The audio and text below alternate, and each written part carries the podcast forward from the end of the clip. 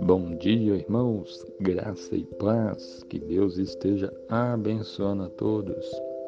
A palavra de Deus em Lucas capítulo 13, versículo 16 diz assim: Disse Jesus: Por que motivo não se devia livrar deste cativeiro em dia de sábado esta filha de Abraão, a quem Satanás trazia presa há 18 anos?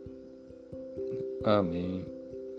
Esse texto bíblico fala a respeito da libertação de uma mulher que estava enferma, encurvada, há 18 anos. Jesus então a curou. Era um dia de sábado, então algumas pessoas então questionaram por que Jesus curou, curou ela no sábado. E aí Jesus falava que aquela mulher Deve, é, por que motivo não se devia livrar deste cativeiro? Aquela mulher estava num cativeiro. Ela estava enferma, possessa de um espírito de enfermidade, já havia 18 anos. E porque era dia de sábado, a cabeça de muitas pessoas não deveria ser curada, mas para Jesus deveria ser feito o bem ainda que fosse sábado, porque todos os dias deve ser, é dia de fazer o bem, de agir com misericórdia. E Jesus a curou, e Jesus a libertou. Olha que nesse versículo, Jesus fala que Satanás trazia presa essa mulher há 18 anos, e Jesus a libertou. Se olharmos para esse texto, nós vemos que havia uma prisão de Satanás ali. E se olharmos para os dias de hoje, nós vamos ver que de alguma maneira Satanás tem feito muitas e muitas pessoas escravas.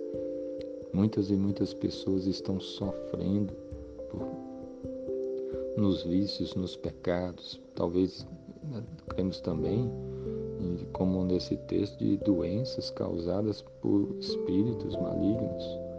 Mas nós temos certeza de que o poder do Senhor Jesus é muito maior de que a sua autoridade, o seu poder para destruir as obras do diabo, para libertar pessoas das cadeias de Satanás, é muito maior. E Deus nos deu esse poder. O Espírito Santo opera em nós. O Espírito de Deus, o poder de Deus opera em nós. Não que por nós mesmos tenhamos esse poder, não. Mas o Evangelho é o poder de Deus para a salvação de todo aquele que crê o Espírito Santo habita em nós e maior é o Espírito Santo que habita em nós do que aquele que habita no mundo. A Bíblia fala que Deus nos dá a sua palavra, a sua palavra é poderosa para libertar pessoas, para transformar vidas. Então nós devemos andar e marchar no poder do Senhor, na autoridade do nome de Jesus, no poder do Espírito Santo no poder da, do Evangelho que salva, liberta e transforma as vidas. Nós devemos invocar o nome do Senhor, orar a Deus e Deus manifesta o seu poder hoje e também liberta pessoas. Então pregue o Evangelho, ore pelas pessoas, invoque o nome do Senhor, creia em Jesus, ele morreu, ressuscitou, está vivo e no poder do Senhor nós podemos também pregar o Evangelho e libertar pessoas das cadeias de Satanás. Quantas e quantas pessoas você não conhece que Satanás tem trazido preso até, até hoje? Então, que você seja um instrumento de Deus para pregar o Evangelho, para orar pelas pessoas e para ser uma bênção nessa terra para a glória de Deus. Se você ainda não crê em Cristo, se arrependa dos seus pecados e creia. Confie nele e sirva ao Senhor com todo o seu coração. Amém.